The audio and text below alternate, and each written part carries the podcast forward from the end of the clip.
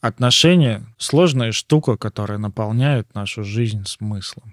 Всем привет, это мы расстались. За микрофонами Анастасия Ершова и Никита Савельев. Сегодня мы ответим на ваш вопрос, как мотивировать партнера или как его вдохновлять. Попробуем разобраться в причинах, почему нам хочется мотивировать партнера. Поговорим о том, возможно это или нет, и если возможно, то что же все-таки можно сделать.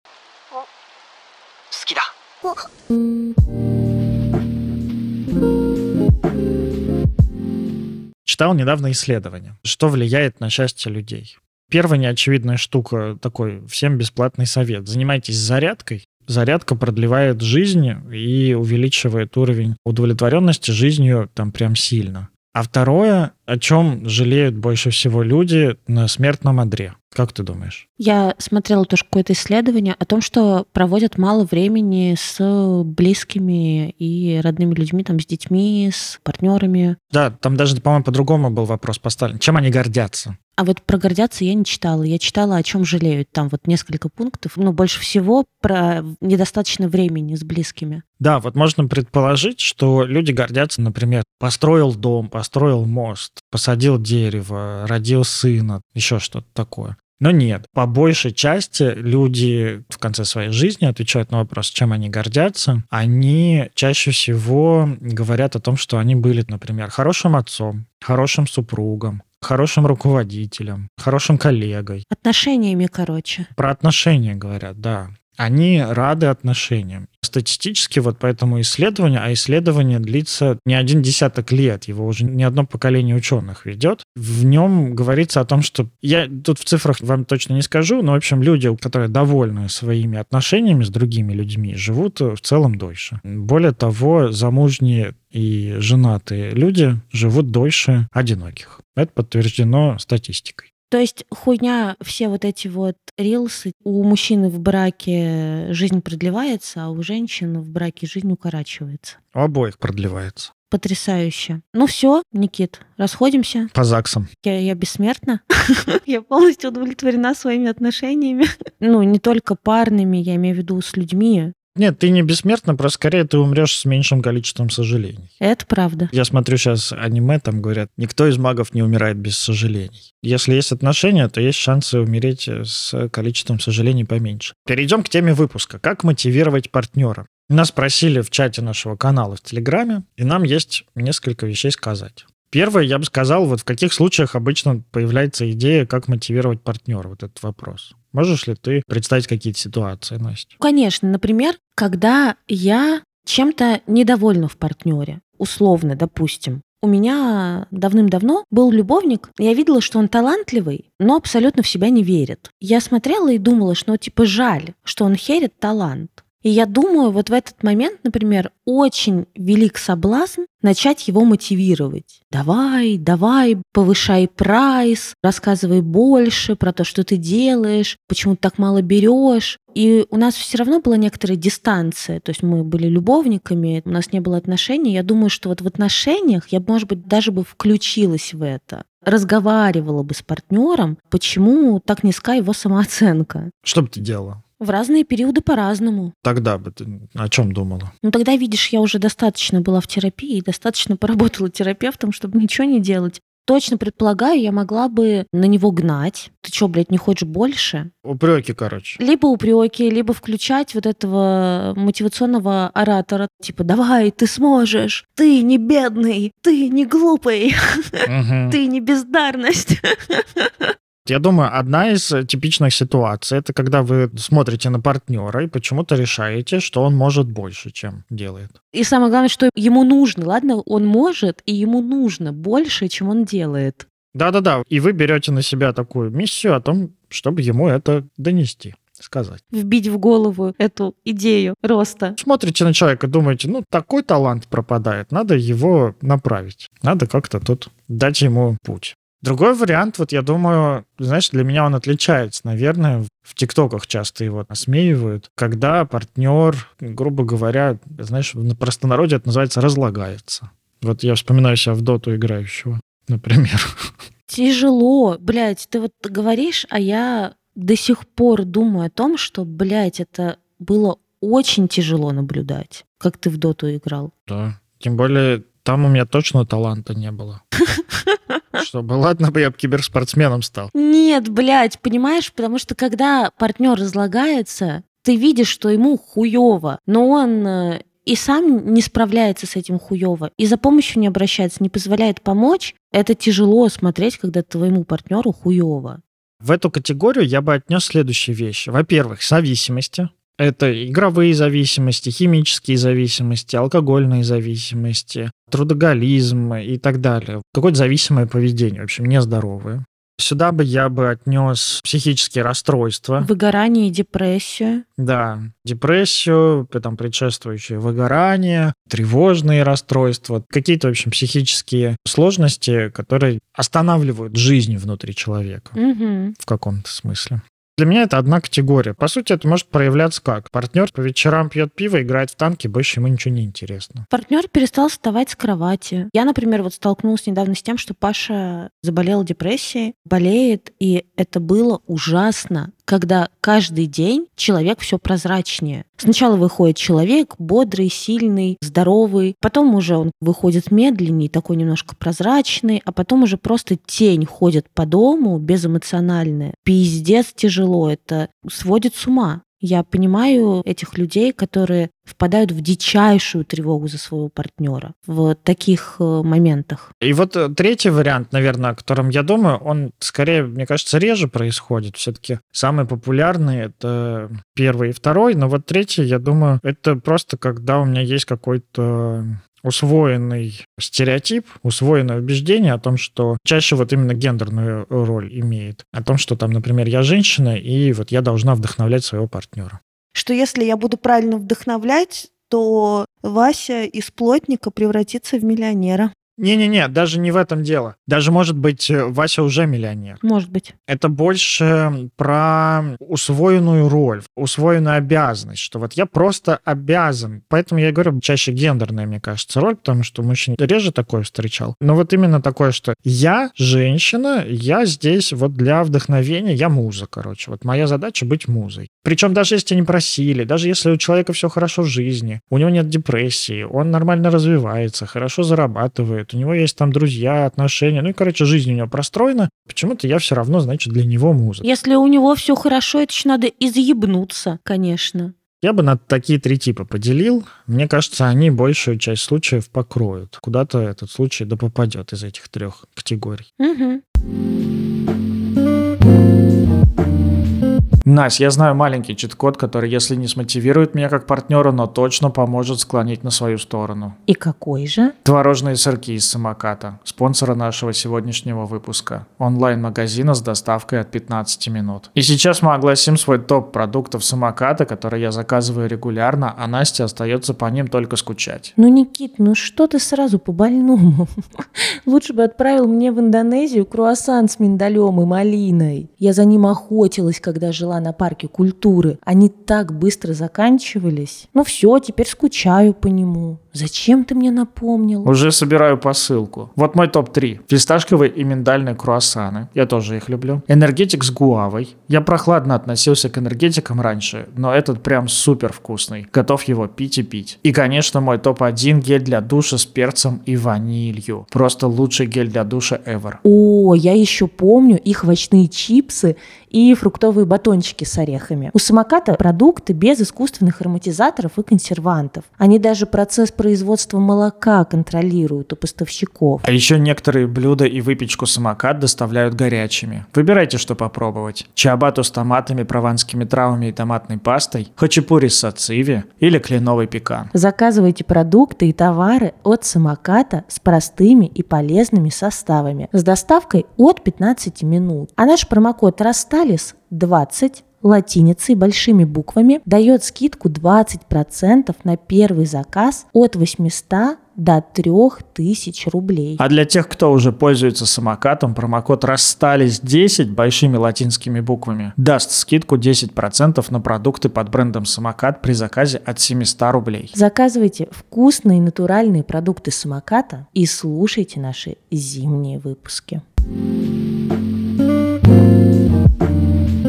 Мне кажется, что мотивация во всех этих случаях может быть разный. Например, когда ты рассказываешь про депрессию, откликается это страхом скорее и ужасом тревогой, не злостью, скорее всего, какой-то в первую очередь. Слушай, ну, честно сказать, когда партнер болен депрессией, очень много ярости и злости на него. И это абсолютно нормально, если почитать даже просто психологические материалы про жизнь с человеком в депрессии, очень много контрпереносной ярости. Ты правда очень злишься на партнера, который заболел. Это правда. Но вот первое, наверное, вот э, то, что мне кажется более такое легко замечаемое здесь, это ну просто переживание за партнера, за его well-being, вот это такое. Конечно, страх и это естественно, потому что когда вы партнеры, когда вы пара, вы система. Пара, семья — это система. Даже два человека — это система. И, естественно, оба участника системы влияют друг на друга. И если один загибается, грубо говоря, вот ему плохо, второму-то тоже тяжело. Это же невыносимо смотреть, как любимый человек загибается. И тут даже не надо говорить про созу. Это просто система. Это даже не созависимость.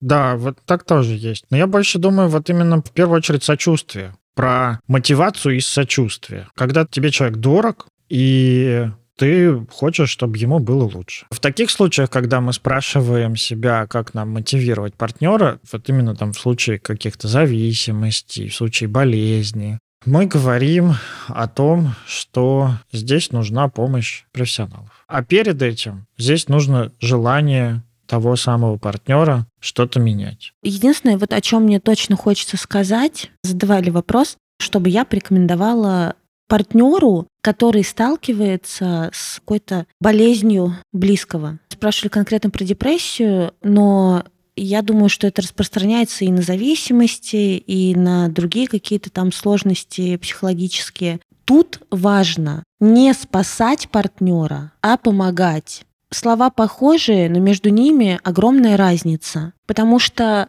когда мы спасаем, мы забываем про себя, бросаем нашу жизнь на алтарь спасения другого человека. А нам нельзя забывать про себя, нам спасать надо себя и всячески вкладываться в свое эмоциональное состояние, при этом помогать информационно, правда, помочь купить таблетки, помочь сходить к психиатру, прям сходить вместе, подождать партнера, потом с этим рецептом самому купить таблетки. Это помощь. А вот забывая о себе, просто рыдать, размазывать слезы и говорить «прекрати, ты же так себя убьешь», вот это уже как бы спасение, и ничего хорошего для вас нет. Потому что наша цель конечная — два здоровых человека, а не два погибших. Это правда. При этом вот я еще думаю о том, что когда мы начинаем спасать, мы как будто бы забираем на себя ответственность другого человека за свою жизнь. Таким образом мы его инвалидизируем. В каком бы он, правда, сложном состоянии не был, но вы остаетесь двумя отдельными людьми, и для того, чтобы помочь другому человеку, с его стороны должен быть запрос. Но вот не происходит помощь без запроса.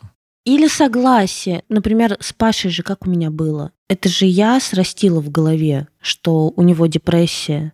Разные косвенные признаки просто слились воедино. Ну, я долго думала, как вообще с ним разговаривать. В итоге, честно сказать, это то место, где я воспользовалась своей профдеформацией. Я ему сказала, слушай, я не твой терапевт, у тебя свой терапевт, но я вижу такие-такие-такие признаки депрессии, можно я тебе задам несколько диагностических вопросов? Или вот пройди тест Бека. Он прошел, все стало на свои места, дальше сам. Типа, что делать? Я говорю, иди к психиатру. Он пошел. Вот именно что важно, что он пошел. Не ты его насильно повела, или не ты его насильно отправляла, а он пошел. Я понимаю, это очень сложно. Особенно Почему-то у меня из головы не выходит э, образ вот этих вот недавних рилсов Гуфа в Таиланде, где он делает какие-то такие непонятные вещи, от которых в ужас просто за какое-то там его здоровье начинаешь э, впадать и за благополучие окружающих его. А я не знаю, что это за рилс. Ты не смотрела ЧБД с ним,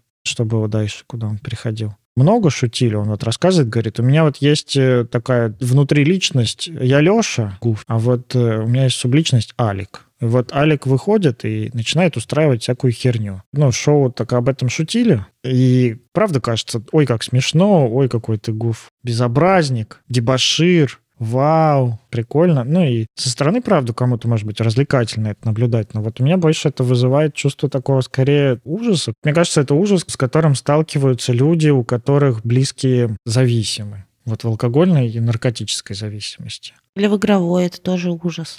В игровой, да. Или в секту попадают. Когда человек в измененном состоянии сознания, когда он не может заметить, что с ним происходит беда, и не может самостоятельно принять решение о том, что ему стоит обращаться за помощью. Угу. Я не могу брать на себя этическое право такое быть советчиком здесь, потому что не мне точно решать, что здесь этично. Есть много историй, в Зубарева смотрел, где он рассказывал, что его просто сажали в подвал, чтобы он переломался и слез с веществ. Напоминаем вам, что все это плохо, и не употребляйте. Лучше ходите к психотерапевту. Там другие приходы более сложные, но более качественные. Более сложные и более целительные. Да. Кто-то так делает, а кто-то, правда, ждет, когда человек сам поймет, что он на дне, что ему плохо, задумается о том, чтобы поменять свою жизнь. Такое, правда, может не произойти. Угу. Может произойти что-то плохое. И здесь я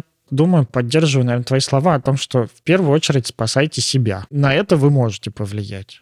Во вторую очередь, да, будьте открытыми помочь. Да, вашу помощь могут принять, а могут не принять, но спасать все равно стоит только себя. Это правда. А под спасать себя мы здесь подразумеваем не только физическую какую-то вашу безопасность, но еще и ваше психологическое состояние, потому что люди, которые находятся рядом с людьми в каких-то там зависимых состояниях, с психическими заболеваниями, в таком разбитом в бедовом состоянии. Если вы находитесь рядом, на вас это тоже влияет, на ваше психическое состояние это тоже влияет. Вы тоже переживаете различные чувства. Ужаса, страха, агрессии, злости, ненависти, беспомощности, отчаяния. Вам тоже нужна помощь психологическая. Да, и вам тоже нужна помощь. Поэтому, когда мы говорим про спасение, это, конечно, про то, чтобы получить достаточно поддержки, опоры, помощи. Вот это вот будет спасением себя. Да-да-да, вот здесь стоят вопросы еще там созависимого поведения, и это тоже хорошо бы посмотреть. Мы здесь не будем, наверное, его раскрывать. Да у нас есть целый выпуск про созависимость. Да, грубо говоря, это обратить внимание на себя,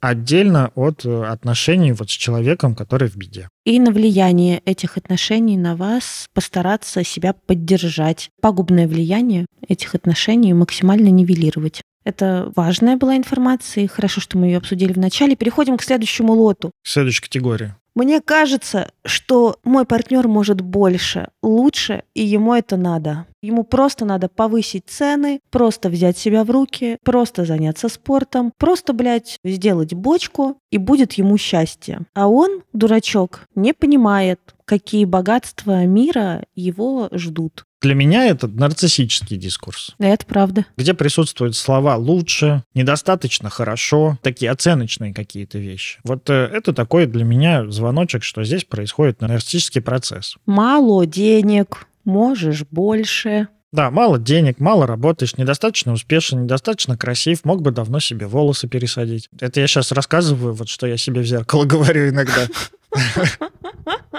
Можешь и подкачаться. Да, да, мог бы подкачаться, да. Давно бы уже машину купил, начал бы копить на дом, съездил бы уже в кругосветное путешествие, ну и, и так далее. В общем, вот такие вещи. И там, где идет э, нарциссический такой вот дискурс, там, скорее всего, присутствует чувство Какое, дети? Какое? Стыда. Ну, причем с двух сторон. Да. Я думаю, ладно, ты там себя так перед зеркалом мотивируешь.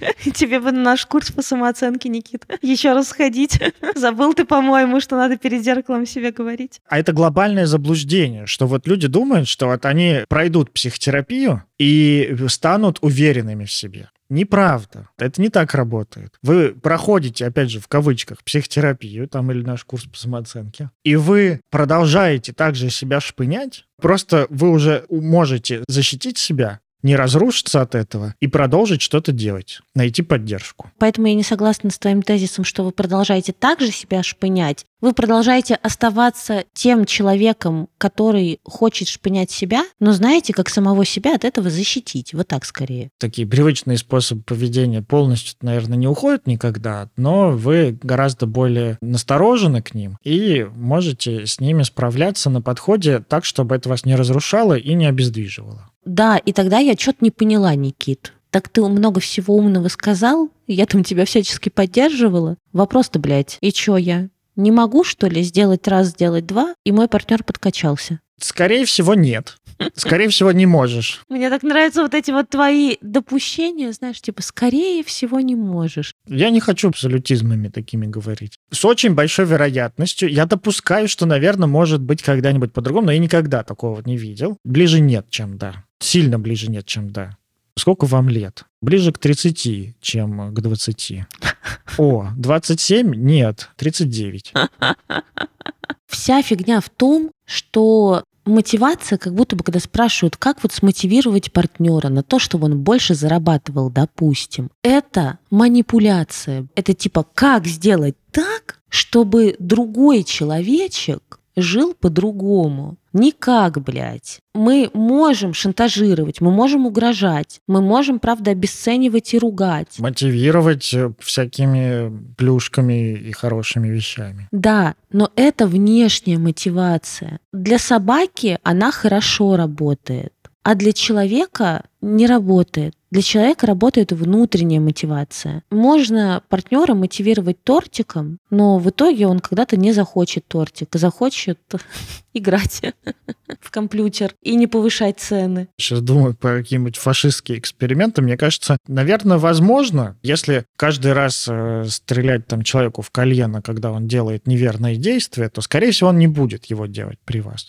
пока у вас в руке оружие. Не делайте так, это не рекомендация, это вред, это плохо. При этом мы знаем истории всякие разные, когда пытали и человек раскалывался, или пытали и человек не раскалывался. Ну да. Типа умирал за свою правду. То есть тут не факт, что сработает. Я думаю, то, что ты говоришь про такое внутренние ценности, это очень важная часть. Но я больше вот пока хочу поговорить не про того человека, которого мы хотим мотивировать, а про нас самих. Почему мы хотим мотивировать? И вот я думаю, наверное, первое, что мне приходит в голову, именно вот вместе, мой партнер может лучше, надо ему об этом сказать и потребовать от него, чтобы он был лучше, думаю про стыд. И тогда хорошо бы поискать, а если тут мой какой-то стыд за самого самого себя. Потому что вполне возможно, вот это вот мое отношение к партнеру, что он может лучше, и надо ему это сделать. Это такая неосознанное, отделенное от нас отношение к самим себе. Партнер вообще здесь может быть ни при чем. Может быть, это претензия, которая у нас есть к самим себе, но она настолько невыносима ее вот именно на себя разворачивать, что она вываливается на партнера. Ну, на любого человека, кто рядом есть, камень рядом положи, начнешь думать о том, что этот камень мог бы быть чуть более обтекаемой формы, что он какой-то неказистый, ему бы чуть-чуть побольше на ветру полежать. Блин, ну знаешь еще в чем прикол? У меня был э, тоже как бы это не отношение, а такое скорее жиганство. И это единственный, сука, человек в моей жизни, единственный мужчина, за которого мне было стыдно. Прикинь, вот, то есть мне как-то было стыдно рядом с ним, за него. То есть вот я все время как бы его оценивала. И я ходила, билась на сраную эту терапию. Я говорила терапевту, блядь, это же вообще не мое чувство это нонсенс, я никогда не чувствовала стыда там за чуваков рядом, а тут у меня так много стыда. И мы в итоге разошлись э, довольно быстро, и через какое-то время встретились, поменял как-то жизнь, э, то все пятое, десятое. И мы встретились и начали разговаривать. Он говорит, блин, вот мы тогда, когда с тобой встретились, мне было так стыдно за себя перед тобой. Вот ты тогда уже была успешная, а я там только переехал, у меня начало пути, у меня все херово, так хотел много для тебя делать и не мог, и мне было так стыдно. И знаешь что? У меня просто сложился пазл. Я так им благодарна за тот разговор, потому что это были тупо контрпереносные чувства. Я просто ловила его огромное количество стыда, и мне становилось стыдно за него. Ну вот теперь коротко объяснять, что такое контрпереносные чувства. Второй раз используешь это слово. Да, но это очень важное понятие. мы находимся рядом с каким-то человеком, который в каких-то чувствах, но он их не называет или не осознает. Самый простой пример. Мы с кем-то встречаемся из наших друзей, и он там что-то про себя рассказывает. Вот так живу, вот так живу, вот так живу. А потом мы уходим со встречи, и у нас ощущение какого-то полного тлена, как будто наша жизнь бессмысленна, и нихуя не получится, и все как-то нехорошо. А потом мы начинаем ну, смотреть на причины как бы реальные в своей жизни, а их нет. А чувства есть. И вот когда нет причин на чувства, а чувства есть, то, скорее всего, вы им заразились. Потому что, может быть, как бы у подруги правда все плохо, и она ощущает полнейшую безвыходность. Только она не говорит, что я ощущаю безвыходность. Она просто рассказывает вам про свою жизнь. А безвыходность начинаете ощущать вы. Вот это контрпереносное чувство. Это заражение чувством другого человека, которое в моей жизни реально не присутствует. Для меня самый яркий пример контрпереносных чувств — это когда кто-то жалуется на жизнь, ноет, ну ладно, не ноет, жалуется, в общем. Ну, рассказывает о каких-то своих сложностях. Ой, мне так все плохо, так плохо. И вместо какого-то сочувствия у меня появляется желание его добить. Тоже, да я пугаюсь. Раньше, когда, когда я с таким сталкивался впервые, я пугался. Я думал, господи, я же не садист. Почему? Ну вот я думаю, еще в каком-то смысле буллинг, возможно, частично такое, короче, встречается, в общем, это такая ситуация в какой-то травле. Когда вроде бы ты не собирался никого унижать, но тут бах, и в контакте с кем-то появилось очень сильное желание его реально добить. Прям максимально сагрессировать на него.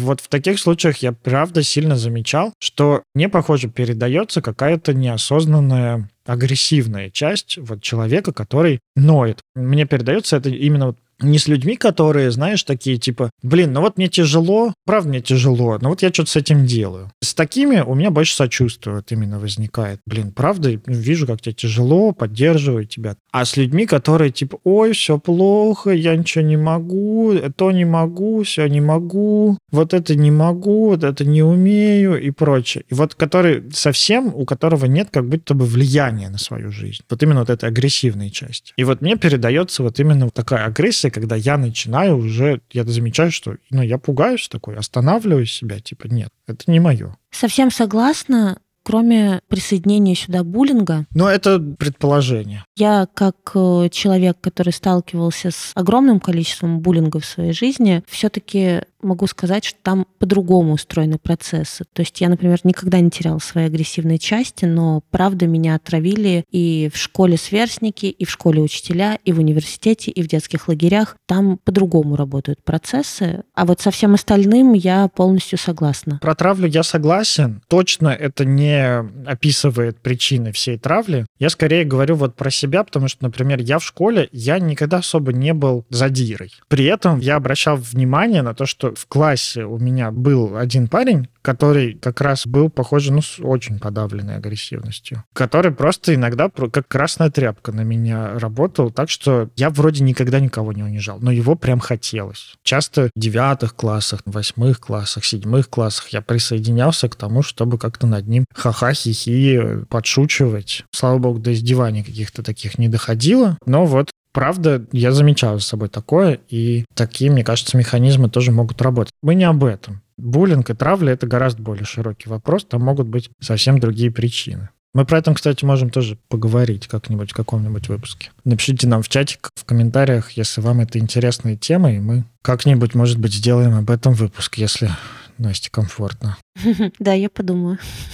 Вьетнамские флешбеки у тебя. Да, очередной заход в терапии на работу про буллинг. И поэтому, наверное, не прямо сейчас, а когда чуть покрепче буду. Когда подостынет. Да. В общем, вот я думаю, короче, про стыд. Вот этот стыд, он может быть таким контрпереносным чувством правды. Когда партнер переживает какой-то сильный стыд за себя, и мы начинаем его стыдиться. Может быть такое. Может быть э, такое, когда этот стыд принадлежит нам самим, и этот стыд про нас самих. Тогда это уже будет не контрпереносное чувство, а просто переносное чувство, когда мы свой стыд за себя не осознаем, не замечаем, не произносим, и он у нас вываливается так, как в утягивающем белье, знаешь, там может бачок вывалиться, вот так же стыд вываливается на партнера. И мы такие думаем, что-то он поганый какой-то. Ну да, когда мы партнера воспринимаем как продолжение нашей самооценки. Вот мой партнер должен быть самым крутым, иначе я какая-то недостаточно хорошая, если мой партнер не самый крутой. Еще я, знаешь, что думаю, может быть причиной начать мотивировать и усовершенствовать партнера. Разочарование, блядь. Кризис первого года. Разочарование. Да. Когда я фантазировала, что встретила самого лучшего человека на планете, а он, сука,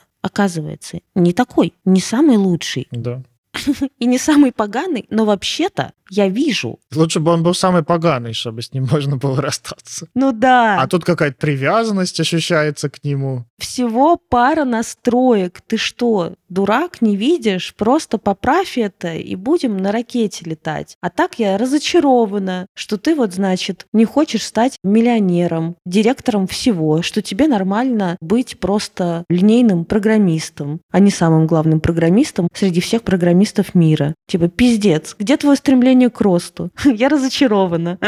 Да, но правда такая, что все близкие отношения начинаются именно с разочарования. Да, если его пережить.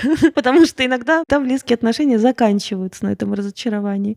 Не начавшись. Да, такое тоже бывает. Но еще вот я думаю, причиной попытки мотивировать и поменять партнера может быть вот это вот недовольство отношениями. Да нет, но это, мне кажется, чуть другое. Недовольство отношениями но я как будто бы тогда избегаю собственной ответственности и собственного вклада в то, что между нами происходит, а думаю, ну, виноват ты. Да. Тебе надо подкачаться. Тебе такое перекладывание ответственности. Типа, сейчас тебя поправим, и отношения заиграют новыми красками. Спойлер, нет. Это не так работает. Я более частый пример сейчас скажу. Давай. Нас же слушают люди, которые про психотерапию много знают. Ну и мы давно рассказываем про психотерапию. Такие психологичненькие люди нас слушают. Всем привет психологичненьким. Кто себя к ним относит, кидайте гуся в чат. Сука. Почему гуся? И мне кажется, самое частое, вот во что могут попадать наши дорогие психологичненькие слушатели, я сейчас не унизительно это говорю, я скорее так с иронией. А вот иронию можно применять только к тому, что любишь. В общем, вот к с иронией так говорю. Чаще всего, мне кажется, бывает так. Смотришь на партнера и думаешь, ну ты у меня, конечно, контрзависимый. Походи побольше в терапийку. Или просто тебе бы в терапию. Вот я в терапии, тебе бы тоже в терапию. Вот тебя вот в этом месте кроет, вот если ты походишь побольше в терапию здесь и проработаешь это место, наши отношения будут вообще просто сказка. Точняк вообще. Вот, вот чаще всего, мне кажется, такое вот происходит сейчас. Начитались инстаграмов психологических, насмотрелись рилсов психологических и такие, о, это прям мой партнер. Такие, опа, я тут тебе вот это нашел. Вот смотри, вот это тебе нашел, вот это тебе нашел. Вот тебе вот это в терапии надо проработать. Это как я мимасы Паши теперь кидаю про депрессию. Из последнего мой золотой улов. Мужик на кушетке такой. У меня послеродовая депрессия. Терапевт ему, так вы же не рожали. Но я же родился. Да, в таком случае, правда, мы не замечаем, меняется фокус, потому что, по сути, вот в наших отношениях кажется, что там два субъекта. Я и партнер. Даже не субъект, субъект, наверное, неправильное слово. Два звена. Я и партнер. Так. А на самом деле их сильно больше. Потому что есть я, есть партнер, есть отношения между нами. Это то, что мы оба делаем в отношении друг друга делаем, думаем, туда далеко не пойдем. Но есть еще, конечно же, фон, что происходит э, за рамками. В чем мы живем. Да, да. Потому что, например, если вы живете в каком-нибудь катаклизме, то, понятно, это сильно влияет на отношения. Если вы живете в каком-нибудь неблагополучном районе, это влияет на отношения. Если вы живете там, где холодно, а у вас нет термобелья, это влияет на отношения. Как бы вы ни думали, что это не влияет на отношения, это влияет на отношения. Такой подход к мотивации партнера — это попытка полностью отказаться от того, что между вами что-то есть. Идея, что вот э, вы не связаны вот этим мостиком отношений, мостиком привязанности, а вы как будто просто две виноградины прилипли друг к другу. И вот сейчас та сгниет, и вы тогда сгниете. Поэтому надо максимально предотвратить гниение второй виноградины. Без психотерапевтических терминов объясняю. Но мы-то помним э, вот эту гроздь винограда, где одна подгнивает, а вторая нет. И мы успеваем съесть вторую до того, как она тоже подгниет. Ну или делаем вино из нее. Идея здесь, правда, в том, что делать тогда. То есть мы объяснили, почему это неправильно, почему это плохо, почему так делать не надо. Что делать в итоге? В итоге хорошо бы, во-первых, найти себя в этом месте и что со мной происходит. Потому что, правда, может быть, это ваши какие-то чувства, которые вы перекладываете на партнера. Мгм. Если нет, то, возможно, это правда ваше недовольство какое-то. Может быть, это ваше разочарование. Может быть, э, вас что-то, правда, не устраивает в отношениях. Потому что такое бывает. Отношения идут, сначала все устраивает, потом бах, что-то вы поменялись, партнер поменялся, ну, отношения поменялись. И как-то вам что-то уже не очень подходит. Это нормально переосмыслять, перепроверять, э, как-то соотносить ваши карты дорожные и обсуждать это. Возможно, правда, у вас есть какое-то недовольство. Тогда хорошо бы говорить об этом недовольстве, но не упреком, типа, ты иди ходи на терапийку, что-то ты какой-то у меня кривой немножко. И не манипуляцией, и э, не мотивацией, а прямо словами через рот. Да, прямо словами через рот. Это как? Я, когда ты делаешь это, чувствую это, я хочу, чтобы ты делал так. Можем мы с тобой здесь договориться. И хорошо бы сказать про себя, предложить партнеру сказать про него, услышать про него и найти то, как вы вместе приспособитесь к вашей разнице. Это формула близости была сейчас. Все, спасибо, расходимся. Попробуй формулу близости вместо мотивации. Вместо формулы Кока-Колы. Подкаст «Мы расстались». Слушай и осознавайся. Да, рекламный ролик.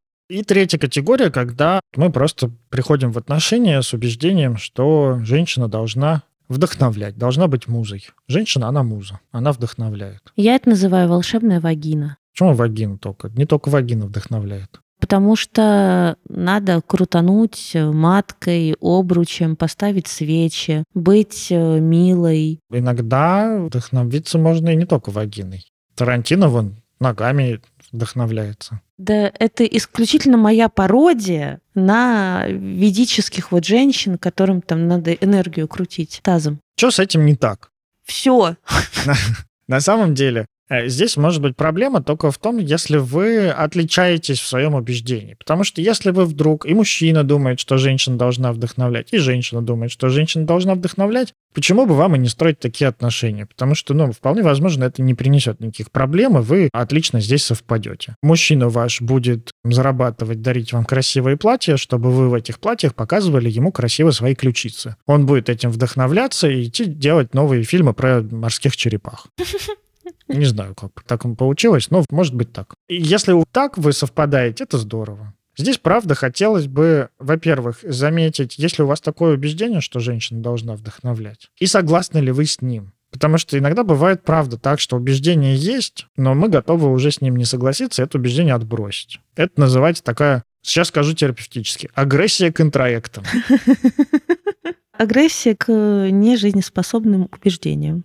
Да, к навязанным убеждениям. То, что все говорят, не надо чужие желания исполнять, не стоит жить по чужим установкам и прочее. Ну, вот это как раз и есть агрессия. Это то, что мы готовы задуматься о том, что мы знаем о мире, проверить, хотим ли мы такое знание, нужно ли оно нам, помогает ли оно нам, и отказаться от него, заменив его на какое-то другое. Вот это первое, что хорошо бы сделать. Второе, если вам правда подходит такое знание, если вам правда подходит знание, что там женщина, например, или мужчина, там такое тоже бывает. Вон много, мне кажется, каких-нибудь актеров балета, которые взрослых богатых женщин вдохновляют. Так тоже бывает, и в этом тоже нет ничего плохого. Чисто исключительный пример, может быть, и по-другому. Может, слесарь вдохновляет какую-нибудь учительницу. Разные бывает. Это все фильмы Джармуша будут. Типа водитель автобуса вдохновил автомеханика женщину.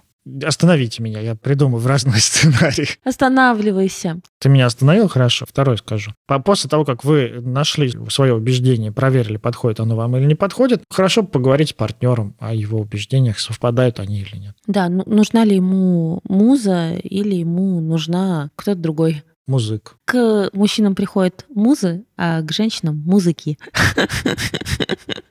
Короче, я думаю про вдохновение. У меня что, был день рождения, И Паш вот мне как раз сказал, что он мной восхищается, что он мной вдохновляется, что ему нравится, как я работаю, делаю дела, как я там стремлюсь к тому, что я хочу, как типа я делаю то, что хочу, и не делаю того, что не хочу. И я думаю, это нормально. Так же, как меня очень много всего в Паше и впечатляет, и вдохновляет, и заставляет переоценить разное, да, там какой-то его подход к жизни, заставляет и меня совершать некоторые переоценки ценностей смыслов в своей жизни. И это обоюдный процесс такого взаимовлияния. Это вот то, как раз о чем я говорила про систему. И это то, что мы на самом деле не планируем и не контролируем. Потому что обычно, когда вот говорят, типа, как смотивировать человека на что-то, там, на какие-то изменения, мы подразумеваем как будто бы некоторое влияние. Как я могу повлиять? Я думаю, вы можете повлиять просто своей жизнью. То есть не то, чтобы я как-то по-другому работала до Паши, не то, чтобы я как-то по-другому жила. Просто мой способ жизни ему нравится терапевтически разложу. Давай. Вот когда я говорил о том, что вот есть вы, есть ваш партнер, есть отношения между вами и есть какой-то фон, вы же не всегда друг с другом прям смотрите друг на друга. Иногда вы отвлекаетесь на что-то там, на приготовление еды, на сходить на работу, на посмотреть видосики. И тогда ваш партнер становится вашим фоном. Уходит в фон, называется. И в гештальте, по крайней мере, мы исходим из того, что фон влияет на то, какие мы. Можно вообще даже сказать, вот была такая фраза от того, что наше «я» — это производная от, э, я не помню, чего-то и фона, короче. Фон сильно влияет на то, кто мы такие. И тогда, правда, мы можем для нашего партнера уходить для него в фон, это нормально, это происходит регулярно. И влиять на него оттуда просто тем, какие мы. Да, и это как раз про отдельность, про то, чтобы заниматься собой и заниматься своей жизнью. И тогда, возможно, ваш партнер, глядя на вас, подумает, а это прикольно. И что-то из вашего способа жить возьмет себе. Но если вы сами не занимаетесь спортом регулярно и хотите, чтобы ваш партнер пошел на спорт, то ну как бы схуяли баня сгорела. Может быть, это вам надо пойти на спорт? Вот я про это. Или если вам кажется, что ваш партнер как-то дурацко относится к деньгам и мало зарабатывает, то, может быть, это вам не хватает собственных денег, условно, признания от мира ваших талантов в виде денег. Мне, знаешь, еще вот здесь нравится, вот тогда возвращаясь к недовольству какими-то отношениями, вот зацепившись за твой пример, что не, там что-то с деньгами не хватает, не нравится. Это вот просто что-то, что я за собой заметил, и я так глубоко в это погружаться не буду, мы, наверное, сейчас на этом будем заканчивать выпуск, но такая вот идея, подумайте над этим, на продленке.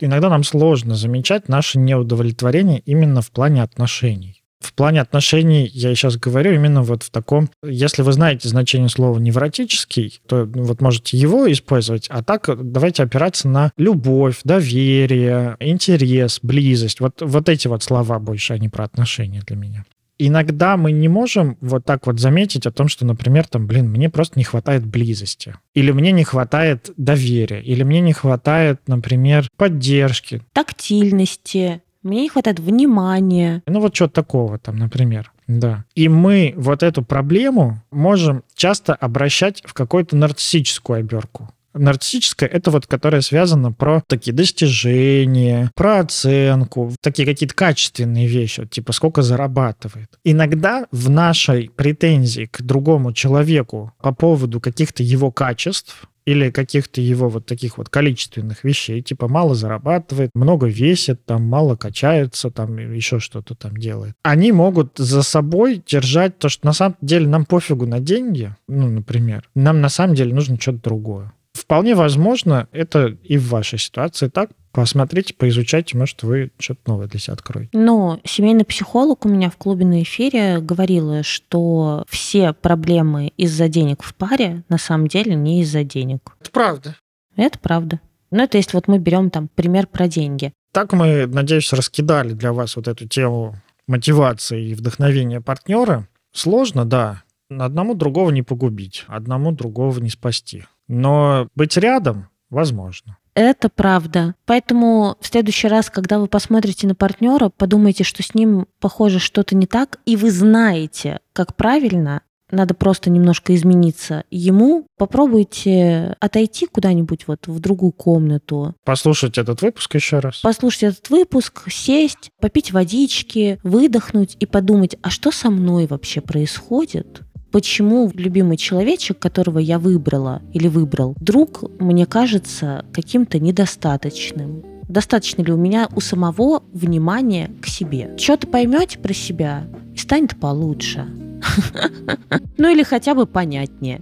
С вами был подкаст «Мы расстались». Пожалуйста, подписывайтесь на нас в запрещенных сетях, на Никиточку, на меня. Подписывайтесь, пожалуйста, на наш телеграм-канал «Великолепные бывшие». Там все анонсы наших выпусков и вообще все наше взаимодействие со слушателями. Вступайте в наше закрытое сообщество подкаста «Гнездо бывших». В общем, все ссылки будут внизу в описании. Поддерживайте нас, ставьте 5 звезд, меньше не ставьте, рекомендуйте наш подкаст друзьям и пусть о нем узнает как можно больше людей. Мы делаем его с удовольствием, а вы им с удовольствием делитесь. За микрофонами с вами была Анастасия Ершова, гештальт-психотерапевт, блогер, предводитель всех счастливых, руководитель клуба «Подруга-подруги». Клуба для девушек «Подруга-подруги». И Никита Савельев, гештальт-терапевт в процессе обучения, блогер, продюсер, предводитель всех красивых и абсолютно гениальный создатель рилсов. Подписывайтесь на нас и смотрите Никитины рилсы. И мои скоро тоже смотрите. Спасибо большое. Пока. Всем пока. Мяу.